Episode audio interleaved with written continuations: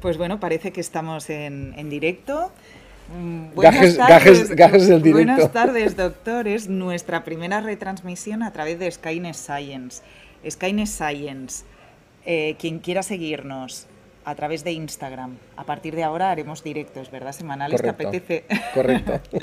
Perfecto. Eh, entonces, ¿qué es un poco? Vamos a situar qué es Skynet Science, ¿no?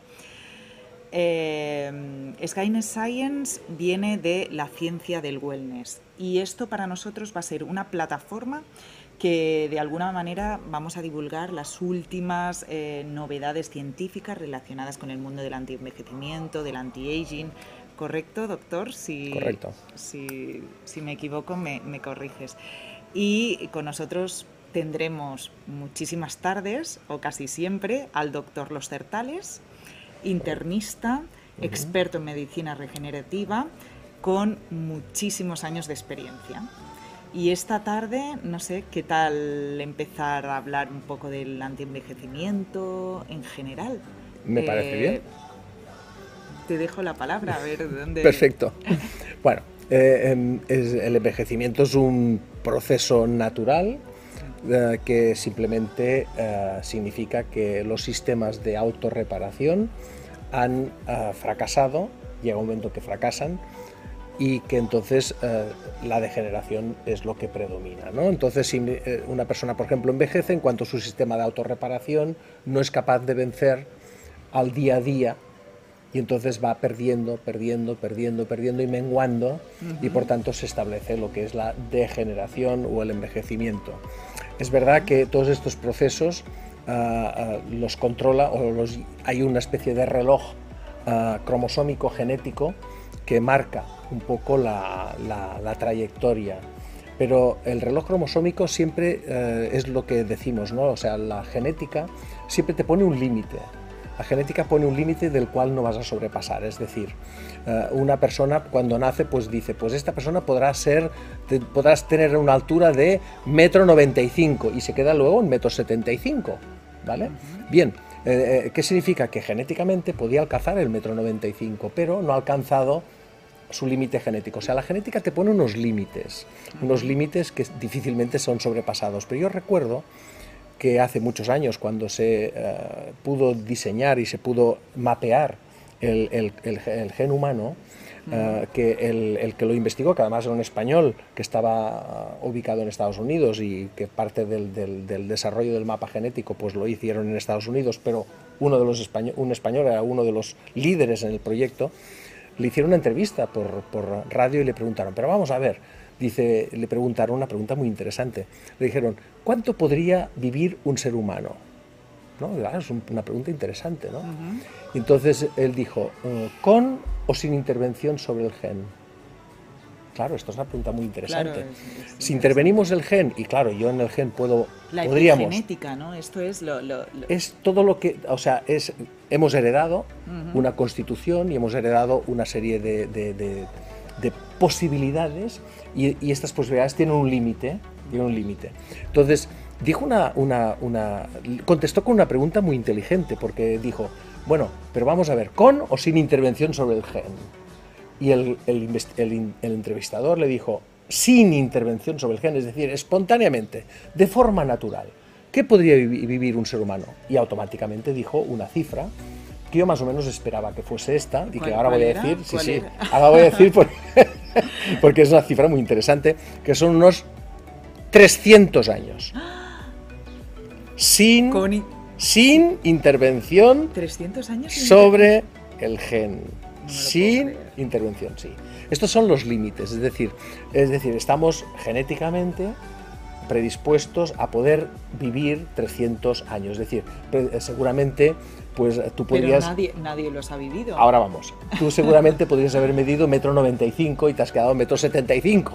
Bueno, pues del metro 75 al metro 95 es un gap, es una, un, vacío, en el cual no has alcanzado tu límite genético pues por mil circunstancias, porque normalmente llegar al límite genético es bastante complejo. Pero bueno, has llegado a metros 75 y seguramente si nos remontásemos a 200 años hacia atrás, pues familiares tuyos directos pues no hubiesen pasado del metro 55. eh, posiblemente. En cambio, su expectativa genética era mucho más elevada. O sea, la genética nos pone un poco como el límite al cual se podría acceder. ¿no? Entonces serían 300 años.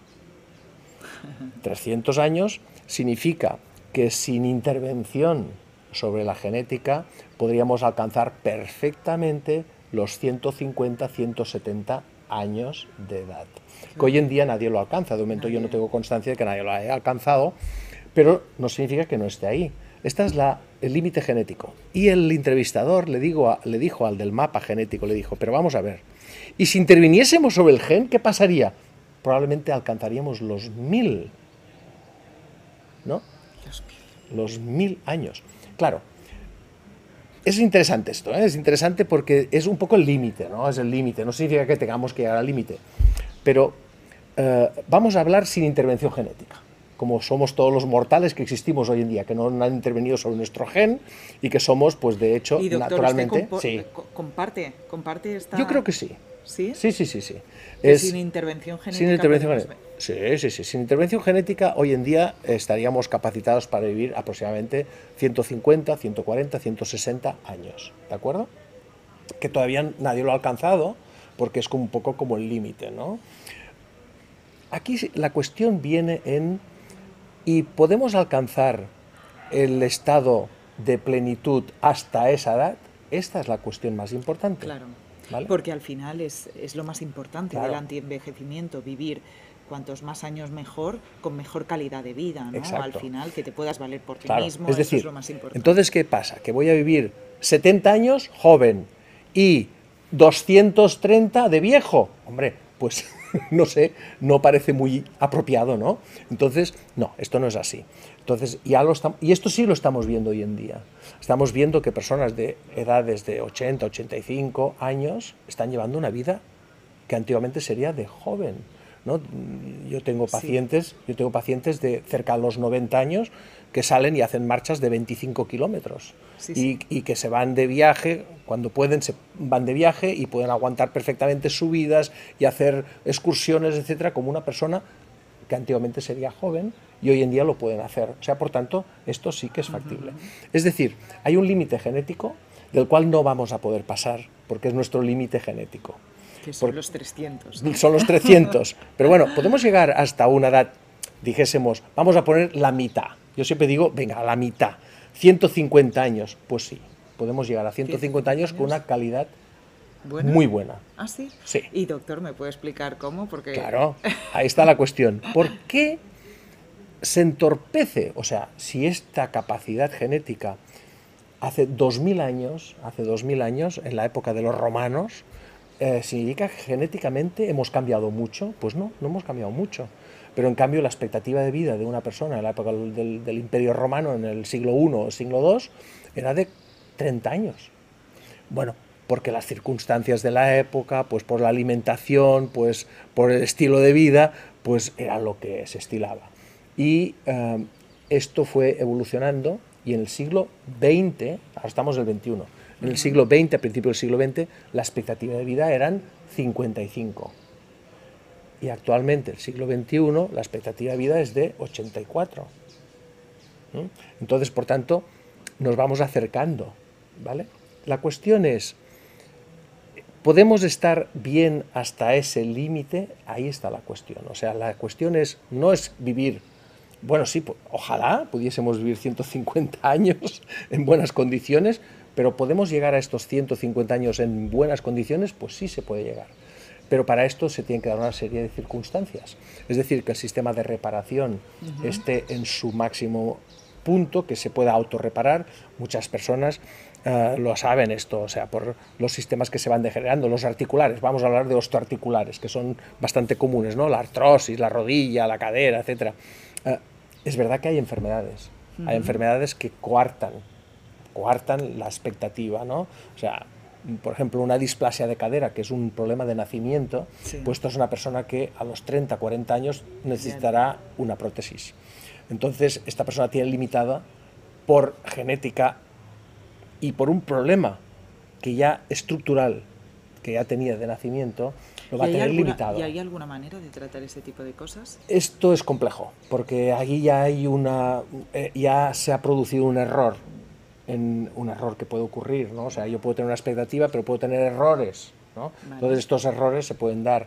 Para eso está la medicina mm, mm, terapéutica para poder corregir en lo posible, ¿no? O sea, yo hace poco, hace poco, una paciente tendrá eh, 60 y pocos y le han recambiado una prótesis, le han recambiado la, la- la articulación de la cadera porque tenía una displasia de cadera desde niña, desde pequeñita, y ha aguantado hasta los casi 70 años, 60 y pico.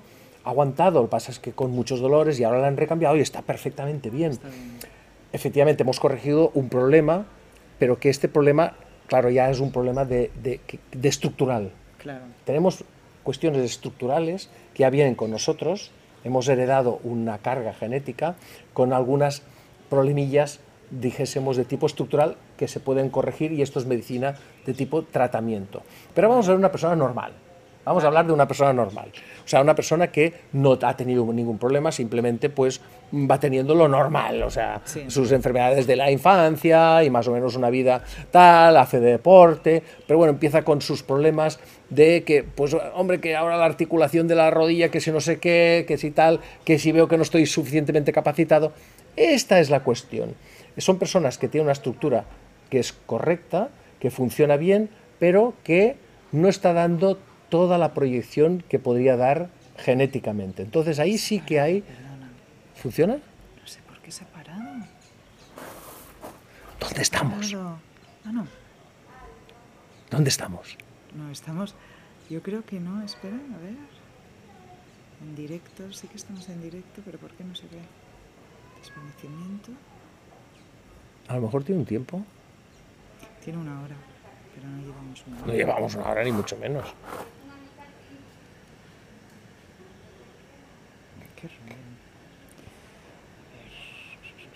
La tecnología, ¿eh?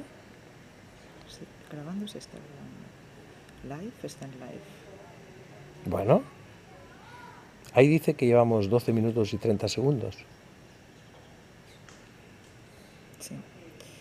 Bueno, pues vamos a seguir, a ver si yo no veo que esto esté en directo, pero... Sí. Parece que ¿Sí? sí. ¿Estamos en directo? Parece que sí. Sí. Bien. Bueno, hemos tenido una pequeña, es la primera retransmisión es lo que tiene, doctor, y hemos tenido un fallo, aparte yo es la primera vez literalmente que hago directos, entonces, eh, ¿dónde nos habíamos quedado?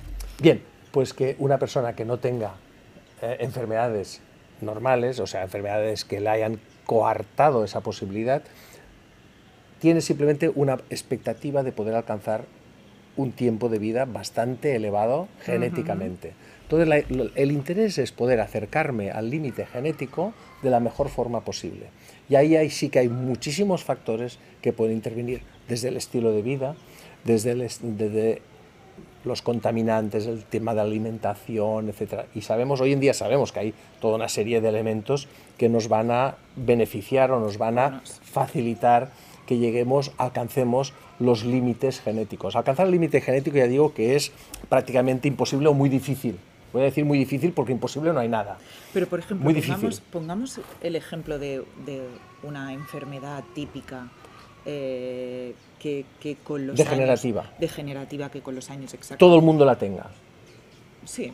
por ¿Artrosis? ejemplo. por ejemplo. Artrosis. Vale. artrosis es, un, es una...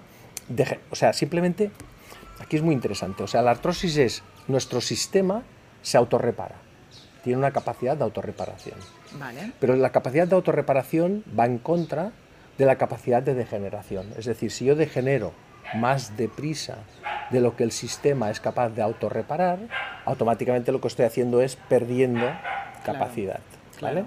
Entonces, por tanto, ahí tengo un factor, ¿no? La autorregeneración que el cuerpo dispone, ¿no? Yo siempre pongo el mismo ejemplo. O sea, una persona se corta el pelo, se corta las uñas, ¿por qué? Porque van creciendo. Claro. Pues lo mismo. O sea, el cartílago, pese a lo que dicen muchos, y hemos Que demostrado, hemos demostrado que no es verdad, que sí que se regenera. El cartílago se regenera, y lo digo taxativamente, se regenera, lo hemos demostrado. Se regenera, lo que pasa es que es muy lento. La regeneración de un cartílago, pues para crecer 3 milímetros, 0,3 milímetros, o sea, 300 micras, precisa entre 15 y 18 meses. Entonces, Vale. claro, si y, en estos... y- es el propio cuerpo Sí, el sí, que sí. lo regenera. ¿Y cuándo deja de regenerarlo? El problema es que se desgaste más rápido. Vale, es decir, vale. si yo Nunca deja de regenerar. Claro, si yo desgasto más de 0,03, o sea, 0,3, mi- eh, 300 micras, si yo degenero más de 300 micras en un año, automáticamente voy perdiendo Claro. ca- calidad del cartílago. Porque la regeneración será esta, será de 300 mm, micro- mm, micras por año. Si yo gasto más de 300 micras por año, voy a perder. Está claro. Este es el- por eso ocurre la artrosis, ¿no? Porque va perdiendo más de lo que es capaz de autorregenerar. Y todo el mundo regenera a 300 micras por año, vamos a poner un 300 micras por año. Bueno, no, no todo el mundo regenera 300 micras por año. Hay quien en vez de 300 micras regenerará 160 y hay quien en vez de 300 regenerará 425. ¿De acuerdo? Entonces, eso ya es genético. Eso es genético. Genético. Y no depende de nada externo, que tú te tomes... No, eh, es genético. Vale. Entonces, lo que pasa es que, claro, si yo, por ejemplo, pues me someto a un gran sobreesfuerzo, ¿no? Deportistas de élite, que me estoy, pues ca- cada día tengo un entreno de 3, 4 horas y además resulta que después tengo una competición donde voy a ir al límite, lo- estoy desgastando a un ritmo muy elevado. Y aunque mi genética sea muy buena, claro, eh, voy a tener un problema. Yo se me pongo el caso de Johnny Weissmuller, que hoy en día casi nadie lo conoce, pero que eh, fue eh, además su actor de cine, el primer Tarzán de la, de la, de la historia del, del cine, y que era un nadador. Sí. Era, tenía un, fue el primero que pudo hacer los 100 metros en menos de un minuto. Y eso a mí fue, fue, el Tarzán que más me ha gustado. Sí, Johnny de- Weissmuller. De, todos. Sí, sí, es Pues este hombre se murió con, no llegó a 70 años o, muy, o 70 y muy pocos, Ah, sí? y estaba fatal de artrosis, fatal. Curioso. Porque- Porque la artrosis también es más, típicamente dicen, más, más femenina que masculina. No, no, No no, tiene no, nada no, que ver. Yo creo que estamos ahí estamos bastante igualados. O sea, la artrosis ocurre en los dos sexos. Lo que pasa es que dependerá del, del- del- del ritmo, o sea, del, esfuerzo que sometamos las articulaciones. Johnny Weissmuller empezó a nadar porque tenía una escoliosis, tenía una espalda torcida. Entonces, al tener la espalda torcida, con muy buen criterio, el pediatra le dijo a la madre de Johnny Weissmuller, le dijo que a su hijo le convenía hacer natación, cosa que era muy indicado. Pero claro, una cosa es hacer natación y otra cosa es competir. Claro. Entonces, claro, él se sometió a un sobreesfuerzo para alcanzar un límite y llegó a alcanzar tres medallas de oro olímpicas. O sea, eh, realmente se sometió a un sobreesfuerzo muy importante.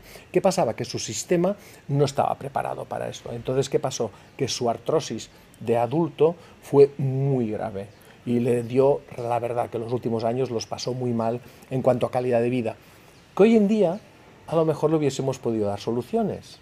Tal vez Por ejemplo, bueno, pues habría soluciones ahí porque podría trabajar pues tanto suplementando con precursores del colágeno, suplementando, por ejemplo, con una alimentación apropiada. Con, co- con colágeno, ¿algún más Colágeno, de, de temas suplementos? Uf, hay, hay un montón, entre ellos hay un montón, el ácido hialurónico, em, eh, hay un espagofito, hay toda una serie de oligoelementos que influyen en la reparación espontánea del cartílago. ¿no? Y no solamente esto, podríamos haber trabajado con inmunoterapia, que hablaremos de ella, ya hablaremos de ella, tal vez hoy nos va a quedar un poco corto el tiempo, pero ya hablaremos de ella, porque finalmente el que controla todos estos procesos es el sistema inmunitario. Claro. Nuestro sistema inmunitario, la mayoría de, de personas, yo creo que el Vox Populi, o sea, la, la mayoría de gente entiende que el sistema inmunitario nos protege de lo que nos venga del exterior, nos protege. Es cierto, nos protege, pero hace más funciones. El sistema inmunitario no solamente nos protege, sino que regula los procesos de autorreparación. Y es el sistema inmunitario el que va a marcar cómo vamos a, a regenerar todo un montón de sistemas, no solamente el cartilaginoso, pero va a regular, porque es el regulador, es el que marca cómo va a funcionar esto. ¿Y cuándo falla el sistema inmunitario? ¿Cuándo empieza Bueno. a fallar? ¿También es un tema de edad? Eh, No, ¿No? Aquí no. El sistema inmunitario es un sistema muy, muy, muy capaz. Efectivamente es uno de los sistemas más capaces que tiene el cuerpo humano. Y el sistema inmunitario está influenciado por sobre todo agresiones que se hagan al sistema inmunitario. Y ahí podríamos incorporar intoxicaciones por metales pesados, pues el mercurio, pues el plomo, pues el aluminio, pues el uranio, pues contaminantes, ¿no? Por ejemplo, el mercurio, esto lo sabemos, el mercurio ah, provoca problemas en el sistema inmunitario, entonces hace que funcione mal. El mercurio, que hoy en día sabemos mucha, la mayoría, si alguna persona nos escucha y es del área mediterránea, pues que los peces, eh, hay una contaminación de mercurio de los peces elevada. Entonces, antiguamente decían, oh, es muy sano comer pescado. Bueno, hoy en día comer pescado es sano, pero relativamente. porque el nivel... todo los, pescados grandes, ¿no? Tipo atún. Eh, bueno, a nivel del Mediterráneo, la mayoría de peces llevan un cierto grado de mercurio. Entonces, Todos, incluso los pequeñitos. Sí, sí, llevan. Lo que ocurre es que, claro, dice, oh, es que el mercurio. está Bueno, el cuerpo humano tiene una cierta capacidad de eliminarlos, tiene una cierta capacidad. Lo que pasa es que si la sobrepasas, lo que hace es intoxicar. Claro. ¿Vale? Es un problema de cantidades. Eh, esto ya para Celso, en el siglo XIV, ya hablaba de eh, eh, solo la dosis es la responsable de la toxicidad, o sea, la cantidad de mercurio, la cantidad de aluminio. Por ejemplo, el aluminio está relacionado con el Alzheimer. ¿Vale? Altas dosis de, aluminio. Altas dosis de aluminio hacen que el cerebro tenga una, una degeneración más elevada. Pero por, otro, por otra parte, también el cuerpo humano necesita esos metales o no. no son Una cierta cantidad es posible porque tan puro, tan puro tampoco le interesa. O sea, esto lo sabemos. O sea, tenemos eh, eh, algunas enfermedades con niños que han nacido, por ejemplo, con déficit del sistema inmunológico y que los meten en una burbuja para que no se cojan enfermedades y estos niños no pueden salir de la burbuja porque al no poder salir de la... ¿Por qué? Porque es que a la que salgan se van a enfrentar con, mm, eh, con toda una serie de agresiones de las cuales no pueden responder porque no tienen costumbre. Entonces, un poco una mínima cantidad de tóxico. Y esto es el principio de la homeopatía, de hecho. de hecho, la homeopatía es el principio. ¿no? La farmacia También. no es una copa con una serpiente, que es el veneno de la serpiente. ¿no? Una cierta cantidad es posible que una muy pequeña cantidad sea capaz de hacer un efecto positivo, ¿no? Pero es una mínima capacidad, porque una mínima influencia hace que el sistema reaccione, hace que el sistema se ponga en buenas condiciones, ¿no? Una pequeña cantidad. Lo que pasa es que, claro, esa pequeña cantidad, ¿cuánto es, no? Hay, hay sustancias extremadamente tóxicas que la mínima cantidad es muy difícil de poderla cuantificar porque es partes por millón, ¿no? Eh, eh, pero por ejemplo, voy a hablar de un tóxico ah, que algunos no conocerán, pero por ejemplo la manita muscaria, que es una seta tóxica.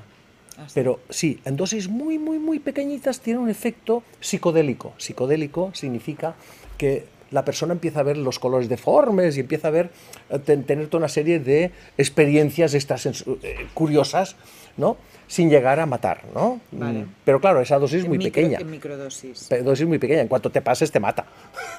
entonces es un tóxico, ¿no? Por eso se habla, entonces mejor evitarlo, ¿eh? Mejor evitarlo, no, no, tener experiencias de estas, no, mejor no. Psicotrópicas. Psicotrópicas. Entonces, eh, eh, una pequeña cantidad, una pequeña cantidad de tóxico puede ser estimulante. Incluso en el siglo XIX había una, una estrategia que era dar pequeñas cantidades de arsénico. Qué fuerte. ¿Sí? porque decían que el que tomaba pequeñas cantidades de arsénico, esa persona era más fuerte y más saludable y tal. Rasputín eh, eh, era un tomador crónico de arsénico. Qué fuerte. Y, cuando lo intentaron envenenar con arsénico no lo consiguieron y pensaron que era un superhombre, porque le dieron una cantidad tóxica y el hombre sobrevivió sin ningún problema y todos dijeron, ¡Ah! no es un hombre, es, Dios, este hombre es Dios, porque le hemos dado una dosis tóxica y, el, mira, el tío está tan campante. ¿Y para qué servía el, arsénico? Bueno, se daba como reconstituyente, como era una sustancia que tenía una cierta posibilidad de hoy en día no lo utilizamos, ¿eh? porque es tóxico. de hecho, hay pequeñas cantidades en el vino. De arsénico. En el vino, muy pequeñas cantidades. Puede ser. Pequeñas cantidades, como siempre, el organismo, pequeñas cantidades, puede ser un estimulante. Lo que pasa es que a veces, ¿cuál es la pequeña cantidad? Yo no sabría decirle o decirte cuál es la pequeña cantidad de mercurio que el cuerpo humano puede soportar. De entrada yo pensaría que el mercurio es tóxico. De entrada pensaría, bueno, mejor evitarlo, ¿no? O sea, pero puede ser que hay una pequeñísima cantidad de mercurio que a lo mejor sea beneficioso porque estimula ciertos efectos sobre el sistema inmunitario para que se estimule a trabajar, ¿no? O sea, es, un, es un latigazo, es un latigazo al sistema inmunitario para que trabaje. Pero bueno, hoy en día... ¿Podría ser parecido a esto del veneno del sapo? No sé si lo conoces no. esto. Bueno, pues otro día, otro día lo No, pero el sapo tiene un veneno muy poderoso. Bueno, es que... Sobre todo el flecha, el punta de flecha. Es, una... Sí, eh, yo, yo lo conozco poco, pero, pero bueno, es una es utilizado de alguna manera para depurar el cuerpo y, para entrar en una especie de trance curativo. Algo así he escuchado, pero me tendría que informar más, doctor. Bien, pero hombre, yo conozco el punta de flecha, que es, el, es una ranita pequeñita, muy pequeñita, que existe en la Amazonia. Ah, pues puede ser que sea esta. Y, y que los indios lo utilizaban para meter sus, sus, eh, sus flechitas y la embadurnaban con la piel del sapo y la disparaban y mataban. Sí, sí, sí, sí, es bien, absolutamente es un neurotóxico, es una neurotoxina y eh, dosis muy pequeñas te matan, o sea, te paralizan. O sea, lo que hacen es paralizar y dejas de respirar. Entonces, a la que te dejas de respirar, pues se acabó. Se acabó la vida. Es un tóxico, es un neurotoxina. Pequeñas, mínimas o minúsculas cantidades podría ser, bien, es un tema que podría estar sujeto a discusión, ¿no? Pero vamos a ver desde otro. Pero lo que sí sabemos, el sistema inmunitario controla controla los procesos de degeneración. Y aquí la verdad es que en los últimos 15 años hemos sido capaces, capaces de conseguir modular respuestas inmunológicas trabajando sobre el sistema inmunitario para hacer que el envejecimiento sufra un retroceso. Es decir, la capacidad de degeneración se frene y, y la capacidad de autorreparación prevalezca. Por tanto, ¿Cómo lo estimuláis? Bueno, trabajando sobre el sistema inmunológico, lo que hacemos es a través de los linfocitos T, o sea, los linfocitos de, reserva, hace que el sistema de memoria genética, de memoria, que viene a través del sistema inmunitario, dé toda la información del sistema en cómo se tiene que autorreparar. Y esto se puede conseguir y hoy en día ya se hace. ¿Vale? Por tanto, esta es una... Bueno, ya entraremos. Ya entraremos, esto sí. es muy amplio. Lo esto ya entraremos. De forma natural y sin hacer grandes eh, tratamientos, Em, podemos trabajar con eh, sistemas simples de complementos alimentarios, de por dar pequeñísimas cantidades de algún tipo de hormona que incluso pueden estar en las plantas y algunas conocerán, sobre todo muchas personas conocerán el efecto estrogénico de la soja. ¿no? La soja tiene una capacidad de generar hormonas estrogénicas y tiene una pequeña capacidad de, por ejemplo, frenar la osteoporosis las mujeres, ¿no? Entonces, eh, y está dentro de, la soja. Son pequeñas cantidades que son capaces de estimular el efecto estrogénico y por tanto son capaces de estimular la reparación, ah, o sea, la captación del mineral, del calcio dentro del hueso, que es el metabolismo cálcico, es bastante complejo, y entonces eso preserva el envejecimiento óseo. Si yo preservo el envejecimiento óseo, estoy preservando el envejecimiento general, porque la estructura que nos soporta es esquelético. Lo único que a veces, doctor, eh, yo creo que estamos mal aconsejados, yo creo que ya es la industria alimentaria, porque, porque ahora comentabas el tema de la soja, que tiene que, puede mejorar los estrógenos. Isoflavonas, son las isoflavonas. exacto. Pero al final, por ejemplo, nos venden en, en el supermercado la leche de soja. Bien y la leche de soja de soja tiene poco, ¿no? bueno, algo tendrá, digo yo. sí, pero al final, bueno, dicen que es, eh, eh, no es buena para la salud, que tiene muchos azúcares, bueno, que, que de alguna manera... Eh, claro, vosotros, los especialistas, recomendáis una cosa, ¿no? Pero después en, en, la vida real nos encontramos otras que, por ejemplo, consumir ese tipo de productos. Sí como yo, la leche de soja. Yo sería, yo creo que ahí podríamos bajar a una, a una, a, un paradigma uh, filosófico. Sí, sí, sí, filosófico. Bueno, todavía nos quedan media hora. Bien.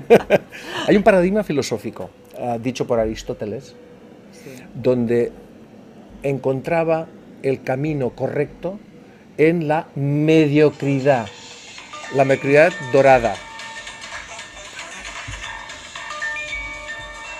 Cosas del directo, ¿no? Cosas del directo. la mediocridad dorada, es decir, eh, ni tanto ni tan calvo. O sea, la mediocridad dorada. O sea, Aristóteles, perdón. Aristóteles, fue Sí, el, Aristóteles. pu- el punto medio, ¿no? El punto El- medio, el donde estaba la, verdad, en el donde estaba la verdad, ¿no?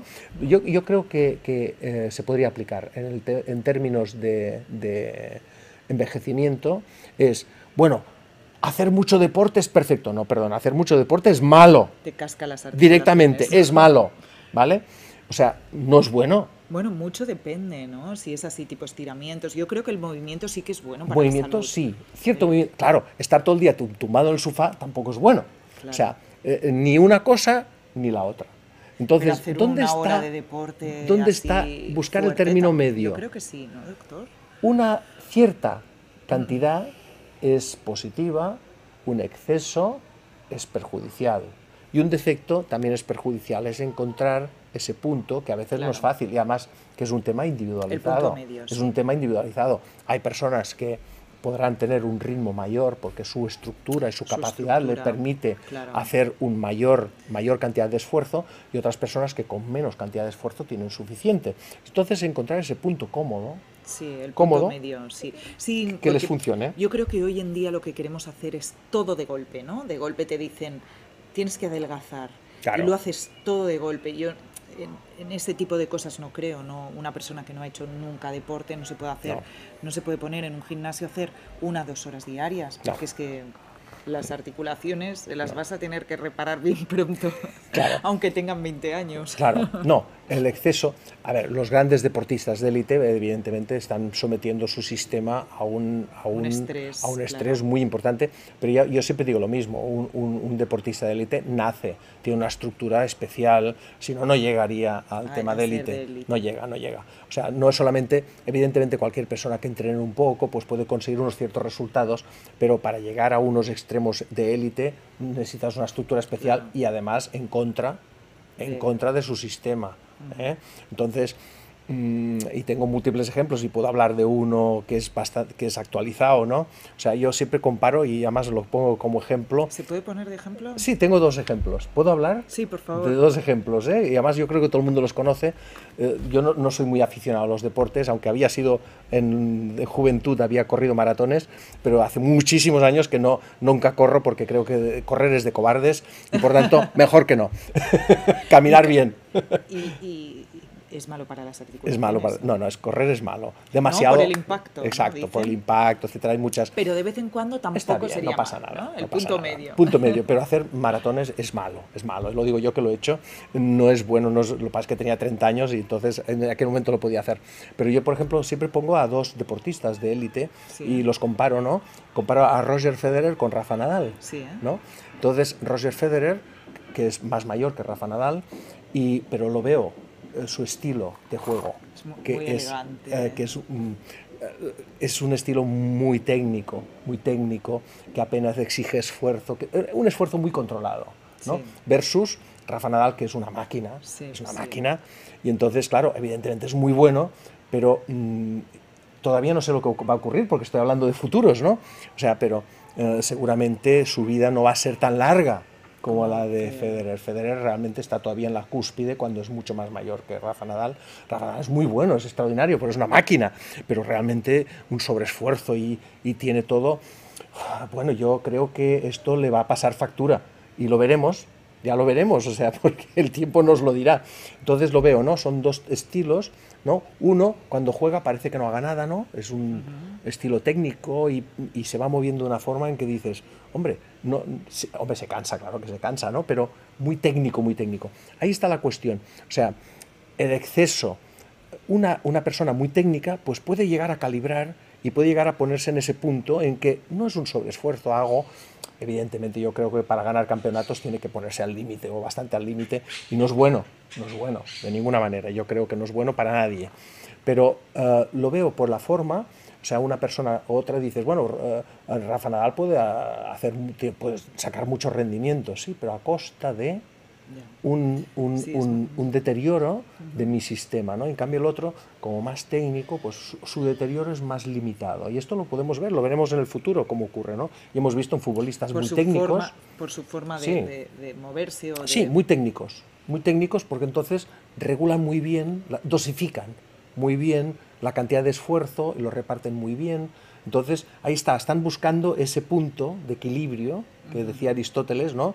sin llegar al extremo ni al otro extremo, ¿no? llegando, poniéndose en ese punto en el que preservan, preservan al sistema. Y yo creo que esta es la, el kit de la cuestión para el, conseguir un envejecimiento sano, o sea, llegar a la máxima edad posible en las mejores condiciones posibles, es poner Y, en el medio. Nos has hablado de suplementos, Sí. otra técnica para ser Bueno. más joven más tiempo. Bien. Los Ah, suplementos, bueno, hay muchísimos. De esto hablaremos un día, porque que- esto es todo un mundo. Esto es eh, cuando todo empezamos mundo. a- cuando la gente empieza a comentar en, en nuestra red social, nos pueden ir preguntando sobre patologías, ¿no? Y, Sí. y podremos ir asesorando en función de la patología. Sí. Los, los suplementos tienen la ventaja de que no es un fármaco, es simplemente un complemento alimentario. Es decir, estoy suplementando una ¿Y serie puedes de... tomar todos los que quieras o no? En principio, en principio son bastante inofensivos, ¿no? Lo que pasa es que, ah, como siempre, ¿no? O sea, excesiva cantidad podía ser perjudicial. Yo recuerdo, recuerdo un caso muy interesante de una señora que, eh, que le habían dicho que para la osteoporosis, tal, eh, correcto, eh, tomaba mucha soja, mucha soja mm, y tal, porque pensaba que era muy buena para su salud, y un día, y no se encontraba muy bien, hicimos un estudio de, de- de alergias y resulta que salía alérgica a la soja, claro. Pobre. entonces dices, y, y- y a lo largo de la vida me he dado cuenta de que el que abusa de algo acaba siendo alérgico a ello. Es decir, el sistema reacciona en contra. Así. O sea, el abuso no es adecuado. Pero ya por eso cuando cualquier tipo de complemento lleva unas dosificaciones. Claro, no dices, "Ah, a ver, recomendaciones". vitamina C, me puedo tomar un gramo, es una dosis alta. ¿Vale? Un gramo es una dosis alta. Me puedo tomar 10 gramos cada día y no pasa nada. Hombre, cuidado, 10 gramos cada día puede ser que pase algo. Tiene efectos Puede ser, ¿no? bueno, puede producir cálculos renales, por ejemplo, ¿no? Entonces, a ver, pero un gramo tal vez no, pero la dosis requerida de vitamina C es de 200 microgramos, o sea, menos de un menos, o sea, 200 microgramos, 0,2 gramos, ¿vale? Por tanto, es la dosis mm, máxima recomendada diaria, que en vez de 0,2 me tomo medio gramo, 500 miligramos, 0,5, bueno, pues sería apropiado, ¿no? ¿Cuáles son los dos suplementos que recomendarías si, como, no sé, una persona que está con malestar general? Bueno, ¿Cuáles pues son los de forma genérica, sin, eh, sin pensar nada Ah, más. sí, sí, sin pensar nada más, pensaría primero en la vitamina C y en la vitamina D. La vitamina D con mucho cuidado, porque la vitamina D, esta sí que es de las que nos podemos pasar, pero una, una cierta cantidad de vitamina D, y, y más después de lo que ha pasado con, con- Con el- con el COVID. Ajá. Con el COVID ha ocurrido un tema muy interesante, porque Todo el mundo estaba bajo de vitamina todo el D. mundo está bajo de vitamina todo D. el mundo, yo le preguntaba a todo el mundo. Sí, todo el mundo está bajo. de, sí, todo el mundo está bajo. ¿Por qué? Porque la vitamina D está relacionada con, Con el sol, ¿no? y relacionada con el efecto del sistema inmunológico. claro, si el sistema inmunológico está trabajando con mayor intensidad, Pero la gente que no hemos cogido, por ejemplo, el bueno, el pero COVID, hay, hay un efecto global. yo, la, yo la tenía bajo mínimas. Sí, sí, sí. sí, Hay un sí. efecto global. Hay un efecto. Esto es un tema muy interesante porque nos recuerda que somos un animal. que somos un animal. Y que nos afectan quizá también... En lo- conjunto. Claro. Efectivamente. Qué O sea, bonito esto. Esto sí, sí. Me, ha, me ha gustado. nos afecta en conjunto y en conjunto, o sea, no ha habido, sí, algunas personas pues han muerto, pues han cogido el COVID, han tenido malos momentos, etcétera, y un gran número, un gran número, el altísimo número, han estado en contacto, pero no han cogido ninguna enfermedad, pero han estado en contacto. Y al estar en contacto, su sistema inmunitario ha tenido que reaccionar. Y uno de los agentes que utiliza el sistema inmunitario es la vitamina D. Entonces, claro, como además estábamos confinados y salíamos poco, pues tampoco había tanta influencia del sol. Entonces, por tanto, la vitamina D sistemáticamente todo el mundo la tiene baja. Y estamos en España, que es un país con sol. Yo no sé lo que pasará en Suecia o Dinamarca o Islandia o Inglaterra, no lo sé, pero me temo que ahí tienen un problema. Me temo, Sí, habría sí. que analizarlo, pero seguramente con la influencia del sol todavía es más pequeña que la que tenemos aquí, pues seguramente sus niveles de vitamina D